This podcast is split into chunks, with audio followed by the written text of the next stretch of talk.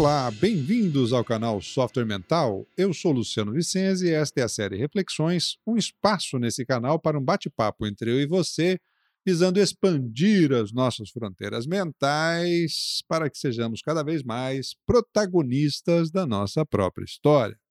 Este canal conta com o patrocínio e o apoio técnico da Atena Media. O canal Software Mental conta com duas séries de conteúdo, as entrevistas com convidados especiais e a série Reflexões, onde você é meu convidado, minha convidada. Você pode me ajudar a co-criar esta série enviando suas perguntas para o e-mail luciana.softwaremental.com ou colocando aí as suas dúvidas e comentários nas timelines das, das redes sociais onde postamos os nossos conteúdos. Muito bem, hoje nós estamos aqui conversando no episódio número 2 do tema Confiança, a sua visão sobre o universo. É, no episódio número 1, um, a gente conversou um pouquinho sobre algumas definições de confiança, estabelecemos aí um patamar básico, fundamental sobre o tema da confiança, a, a crença aí na probidade moral, ou seja, na retidão moral das pessoas, na sua sinceridade, lealdade, competência, discrição, etc. Tal. Ou seja, uma ação de crédito ou de fé, ou uma relação com base eh, na construção de um sentimento de bem-estar e de segurança pessoal, seja em outra pessoa, grupo de pessoas ou em algum objeto que você utiliza com um determinado fim e que você confia que esse objeto é capaz de dar conta daquilo para qual ele foi desenvolvido. Conversamos bastante também sobre o modelo aí do, do Stephen M. Covey, que é a matriz do modelo pessoal de confiança, sua propensão a confiar versus a sua capacidade de análise. Estabelecemos a partir disso, então, um, quatro é, possíveis comportamentos relacionados a esse modelo pessoal de confiança, com algumas dicas fundamentais sobre essa confiança. E concluímos o nosso episódio com uma frase do Einstein que eu particularmente gosto muito, onde ele diz o seguinte: a decisão mais simples que qualquer um de nós jamais fará é se acredita ou não que o universo é amigável. Ou seja, o Einstein, nessa frase, nos questiona se a nossa propensão justamente é uma propensão para a confiança ou para a desconfiança. Lembrando que um dos aspectos fundamentais que a gente conversou no episódio passado é que a desconfiança leva ao isolamento. Vamos explorar um pouquinho mais isso aqui. Muito bem. Então, é, é nosso, a nossa caracterização aí do episódio de hoje, dessa parte 2, é, é, é justamente que o processo da confiança ou da desconfiança, eles moram dentro da gente tanto a confiança quanto a desconfiança, ela existe dentro da gente. E, é, ao mesmo tempo, é, como é bom quando a gente consegue confiar e como é amargo o gosto aí, por exemplo, da traição quando essa confiança é quebrada por alguma forma. É, e essa desconfiança, então, que nos leva ao isolamento, à solidão.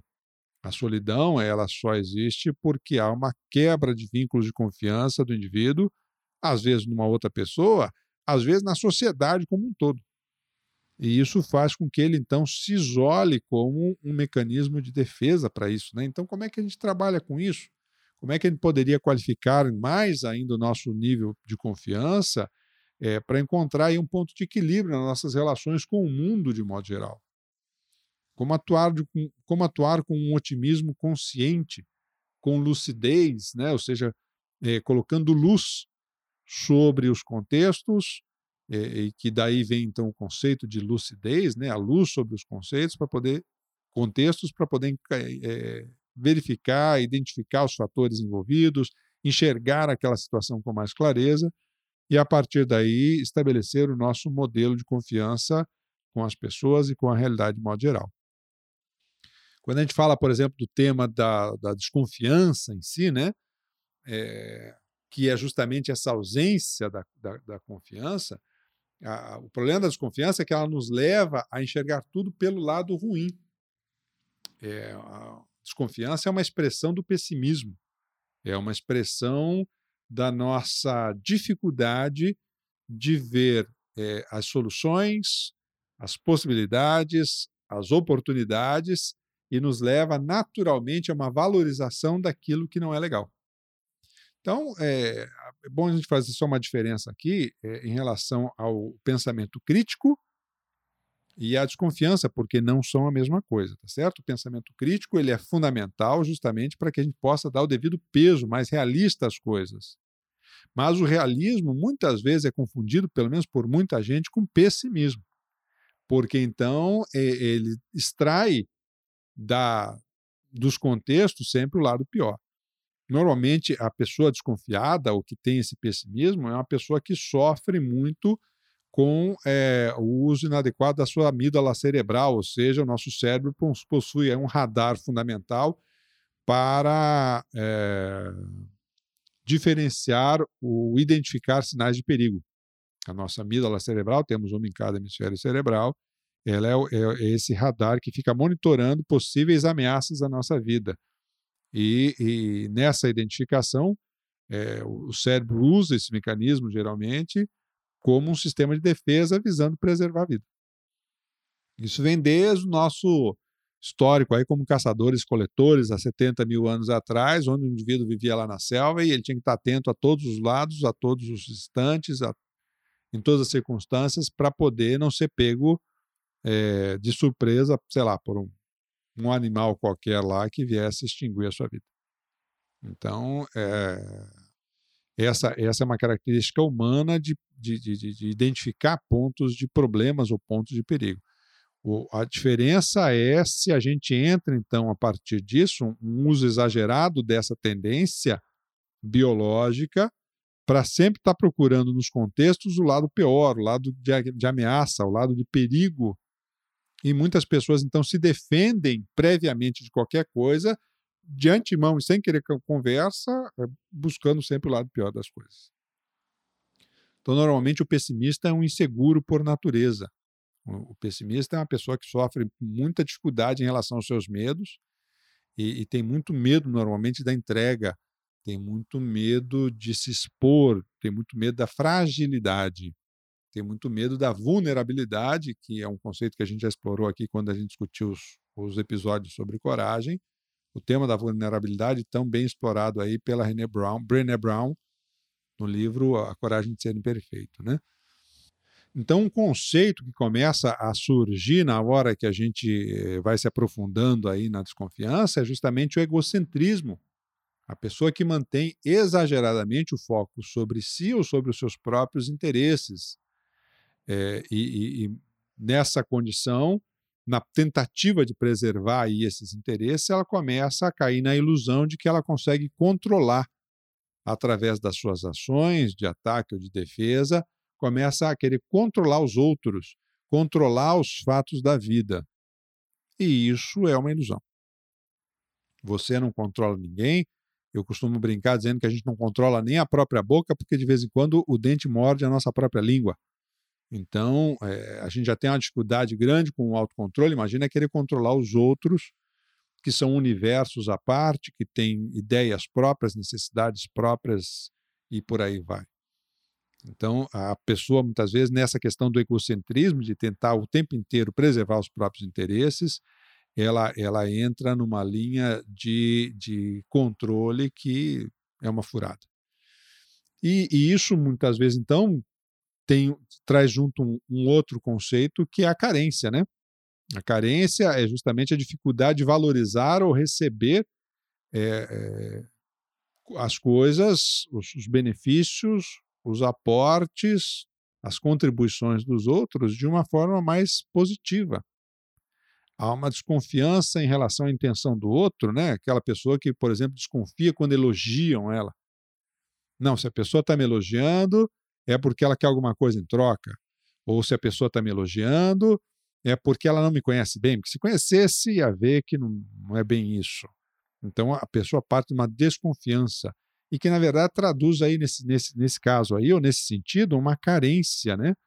É, uma carência grande aí para poder é, reconhecer esses, esses aportes, esses apoios que a gente recebe na vida, e todos nós recebemos apoios e suportes na vida, mas por desconfiar aí da intenção dos outros, ela acaba tendo muita dificuldade com um tema que a gente vê muito nas redes sociais hoje, que é a gratidão.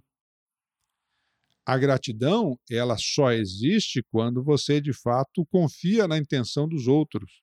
Quando você acha que os outros podem fazer qualquer coisa por você por uma segunda intenção, o que a pessoa valoriza nesse caso são as perdas e as carências dela.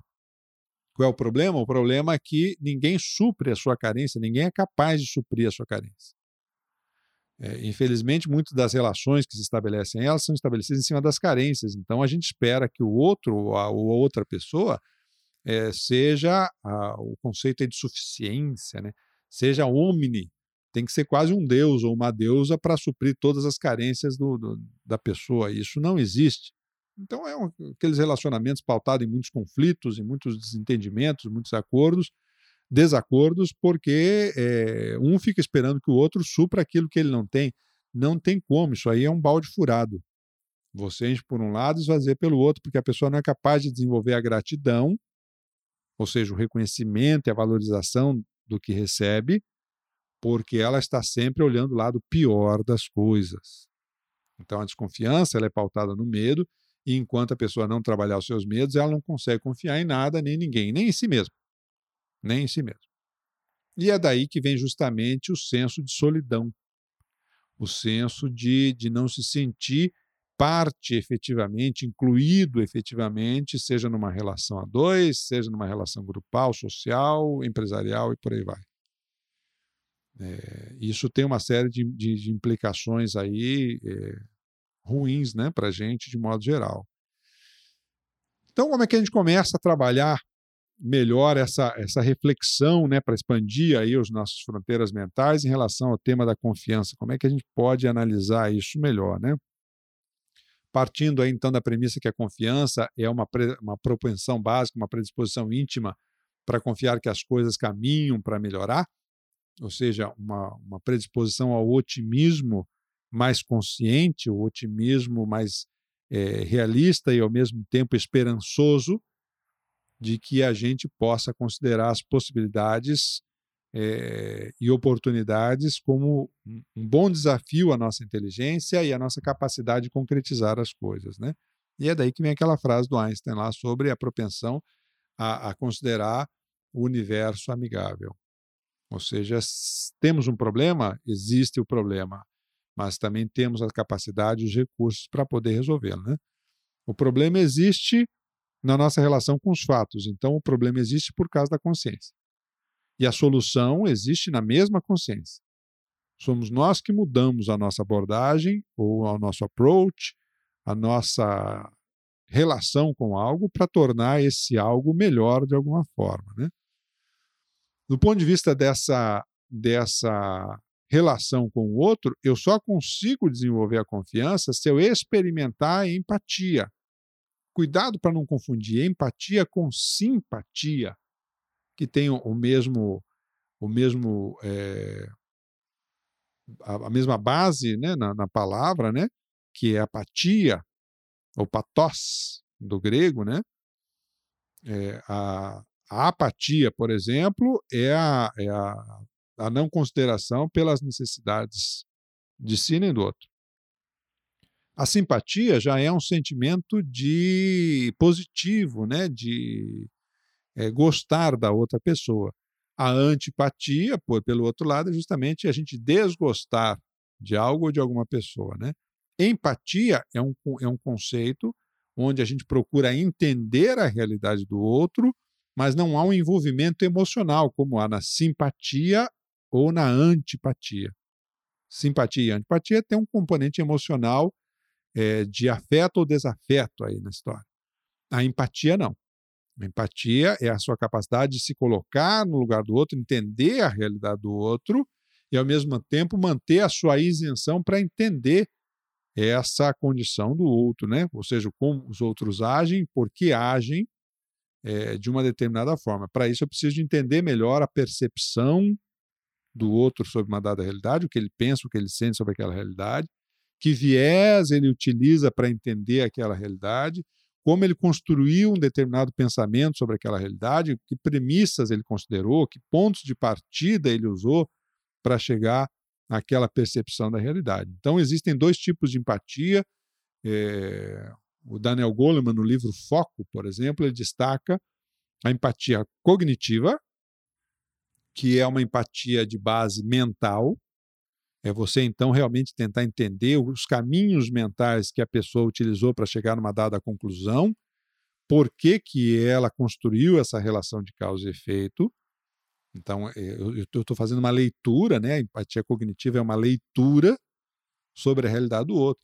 É muito usada, por exemplo, pelos psicólogos, médicos, advogados, todas aquelas profissões onde eu preciso entender mais da realidade do outro sem um envolvimento emocional com isso.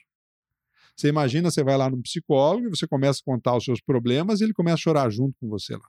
Lascou o pau da goiaba, tá certo? Ou seja, o negócio detonou, furou. Então, esse profissional ele precisa entender os caminhos que você usa para construir o seu raciocínio, precisa te ajudar a perceber esses caminhos que você usa para construir a sua realidade e, ao mesmo tempo, te ajudar, então, a encontrar caminhos alternativos de visão sobre essa realidade para expandir as suas fronteiras mentais, superar as suas crenças limitantes sobre determinado aspecto e, com isso, você enxergar aquela realidade de um ponto de vista mais saudável, mais positivo, mais construtivo para o seu bem-estar, para a sua felicidade, por aí vai. Então, essa é a empatia cognitiva. Existe a empatia emocional, que é você sentir a emoção que o outro sente. É, essa empatia emocional ela é até mais comum, por exemplo, quando você escuta um determinado relato ou conhece uma determinada realidade, você se emociona com, a, com aquele sofrimento que a pessoa está tendo. Você se emociona com a dor que ela está sentindo. Então, essa é uma empatia emocional. Está muito relacionada a esse nosso senso de humanidade e de grupalidade. Há pessoas, então, que têm mais facilidade com isso, se emocionam mais facilmente quando têm acesso a alguma história, alguma realidade, é, se condoem da, da, daquele sentimento que o outro está tendo lá. Essa é a empatia emocional. Para quem trabalha com saúde, a empatia emocional não é muito desejável, porque senão vai se envolver emocionalmente com o contexto do, do, do paciente, do, do cliente, e isso não vai ser muito bom para manter a isenção de raciocínio necessário a conduzir aí melhores caminhos de pensamento sobre aquela realidade. Mas do ponto de vista da relação humana, essa empatia emocional, ela nos aproxima das pessoas, né? Ela nos mobiliza para fazer determinada coisa. É, é, muito comum, por exemplo, na nossa sociedade, pessoas que então passaram por um determinado trauma ou determinada situação elas se sentem movidas por essa dor ou esse sofrimento que essa situação causa, e ela então procura é, ações, sejam através de ONGs, seja através de é, grupos de amigos, seja individualmente, é, realizar um movimento para tentar minimizar os efeitos daquele sofrimento para outras pessoas ou criar condições em que outras pessoas não precisem passar por esse mesmo tipo de dor ou sofrimento. Então, essa, essa. Por quê? Porque ele entende melhor aquelas emoções e sentimentos, porque ele passou por algo semelhante.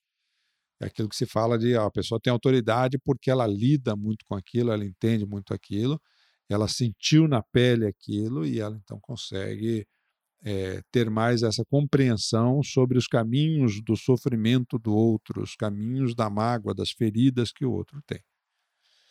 A empatia, então, ela traz a informação que permite construir confiança. Né? Eu confio mais naquilo que conheço, eu confio menos naquilo que não conheço. Então, a empatia ela é fundamental para construir esses vínculos de confiança, porque ela me permite ter mais informação sobre a realidade do outro, tornar a realidade do outro mais conhecida para mim.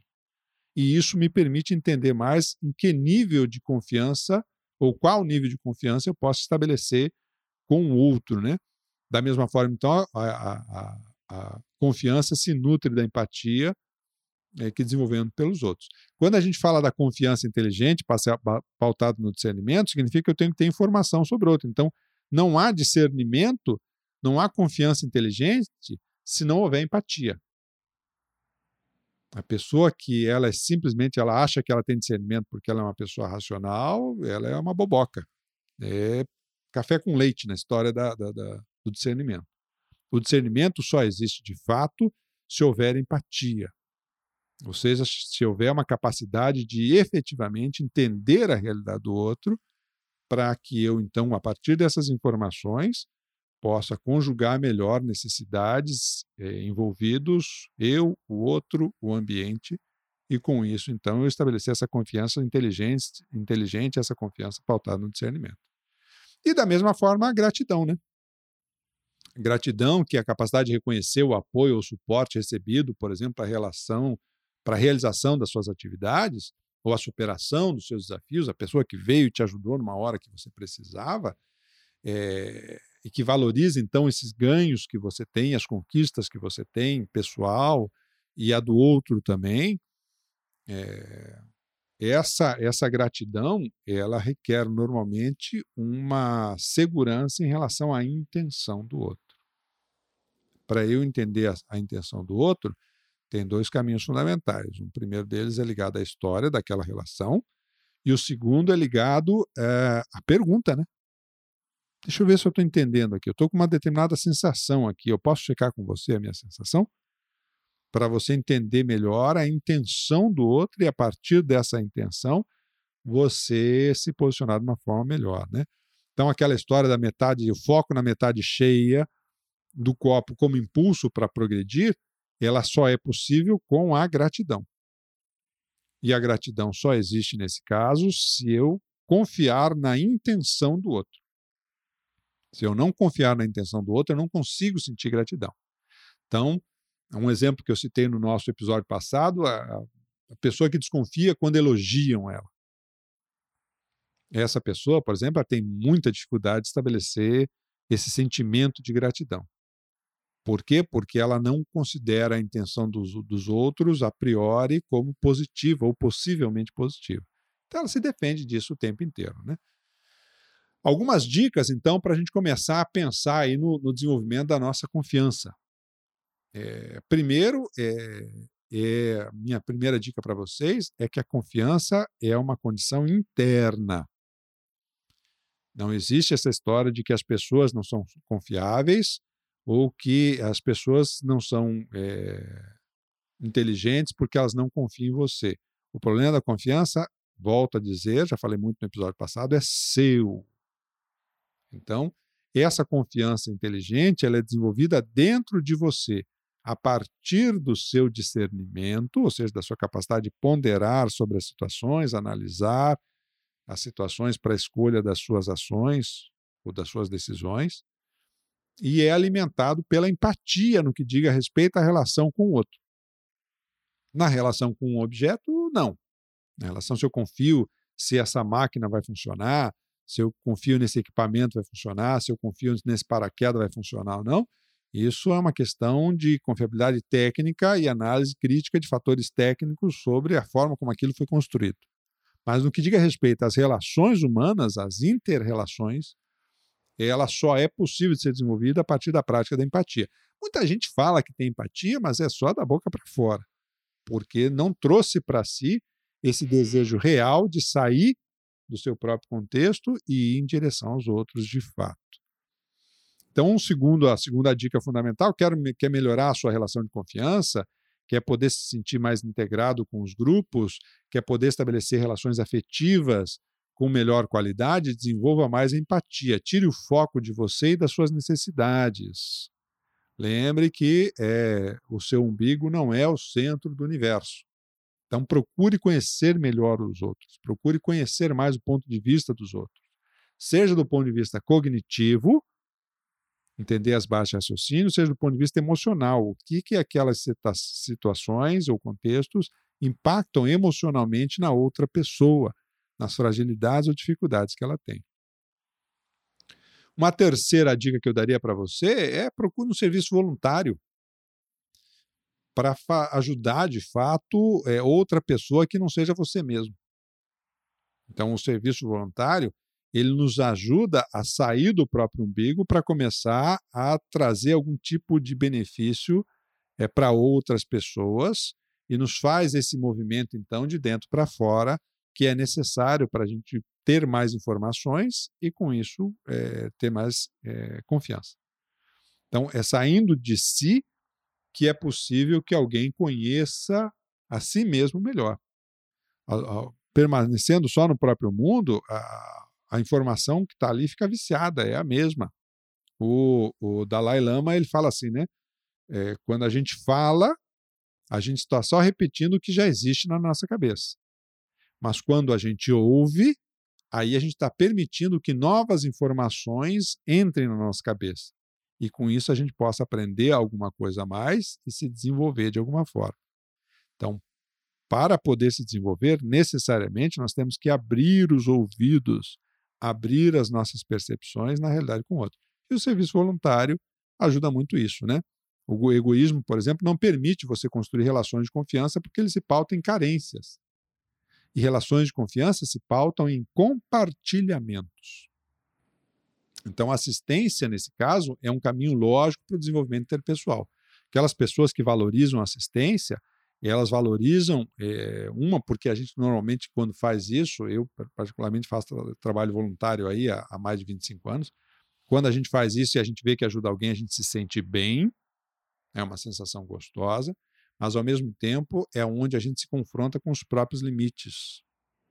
E isso permite, então, a gente aos poucos ir expandindo esses limites, expandindo as nossas fronteiras mentais. Uma quarta dica que eu daria para você: identifique os seus medos, de que natureza são os seus medos. Quais são as suas feridas em relação a determinados contextos? Se elas são suas, não transfira a responsabilidade dessas feridas para os outros. Não respingue nos outros as suas feridas. É, é preciso que a gente então se volte para si mesmo, trate essas próprias feridas, para poder é, entender que elas são nossas, não são dos outros. Não culpe os outros pelos seus problemas. O que nós temos que fazer é desenvolver a nossa confiança inteligente e o nosso discernimento para saber aonde que efetivamente eu posso me colocar de uma forma mais aberta e exposta e aonde é preciso que eu saiba me preservar um pouco mais. Hoje a gente vê, por exemplo, excessos de exposição na mídia social, e esse excesso de exposição, muitas vezes, é um reflexo é, de uma tentativa de compensação interna do que falta na própria pessoa. Então, ela busca uma compensação externa, perdão, para tentar compensar uma falta interna. E, em quinto lugar, então, fique mais atento às intenções, declare mais as suas intenções. Vocês sabem que a gente tende a julgar os outros pelo comportamento dos outros, e a gente se julga pelas nossas intenções. E esquece que intenções de comportamento nem, nem sempre são, são a mesma coisa. É só você pensar aí, olha. Já aconteceu de você ser mal interpretado por alguém ao falar alguma coisa, ou fazer alguma coisa? Isso porque, nesse momento, a gente foi incompetente entre ter uma intenção e expressar essa intenção através dos nossos comportamentos. Isso já aconteceu, é, provavelmente já aconteceu com você, comigo já aconteceu várias vezes, é, é uma coisa extremamente comum. Como é que eu posso diminuir um pouco isso, fazer a profilaxia, a prevenção disso, declarando mais as nossas intenções e perguntando, conversando com o outro sobre as intenções dele antes de julgar os atos? Porque às vezes foi só uma má expressão de uma determinada intenção. Ele foi criado de um jeito, a pessoa foi criada de um jeito, foi educada de um jeito, onde para ela certos comportamentos eram normais e por isso ela não tinha nenhuma intenção de te ofender com isso. Mas na sua criação aquilo era uma coisa ofensiva e te incomodou. Então, essa, essa base da, da, da confiança é que nos permite enxergar aí o futuro e as nossas possibilidades de uma forma mais aberta, mais positiva. Nos ajuda aí a, a enxergar é, novos caminhos para a gente se desenvolver, crescer e ser mais feliz. Eu gosto muito de uma frase aí do, do Peter Diamandis, lá no livro Abundância, é, onde ele faz uma exaltação desse aspecto positivo em que nós estamos hoje na humanidade. E, e caminha justamente por, por uma abordagem que ele faz, que nós nunca estivemos tão bem na humanidade como estamos hoje. Então, ele diz mais ou menos assim: ó, estamos vivendo vidas mais longas, mais ricas, mais saudáveis e mais seguras. Aumentamos maciçamente o acesso a, aos bens, serviços, transporte, informação, educação, remédios, é, meios de comunicação, direitos humanos, instituições democráticas é, democráticas, abrigos mais duráveis e assim por diante. Ou seja, o mundo melhorou muito aí nos últimos, nos últimos séculos em relação às condições que tínhamos no passado mais distante. Nós aqui do Software Mental convidamos então você para que sejamos todos aí mais otimistas e confiantes de que podemos, tanto do ponto de vista individual como coletivo, fazer o mundo cada vez melhor. E isso depende, em primeiro lugar, de como a gente trabalha a nossa confiança pessoal e o desenvolvimento dessa confiança inteligente para que a gente possa estabelecer as nossas relações a fim de produzir resultados benéficos a todos nós. Tá certo? Então vamos aí terminando esse nosso segundo episódio da série sobre a confiança. É, no próximo episódio, a gente vai conversar um pouco aqui sobre as relações de confiança nas organizações. Como é que acontece isso lá no ambiente profissional e, e quais são os impactos dessas relações de confiança ou desconfiança. Muito bem, pessoal. Estamos chegando então aí ao final do no... mais um episódio do nosso podcast da série Reflexões. Por que tratamos desses temas aqui no canal Software Mental? Porque confiamos que o mundo é um cenário de oportunidades para quem expande aí as suas fronteiras mentais. E achamos que você merece aproveitar essas oportunidades. Mande aí o seu e-mail para luciana@softwaremental.com. Curta os nossos podcasts, se inscreva no nosso canal do YouTube nos vemos aí no nosso próximo episódio. Um grande abraço. Tchau.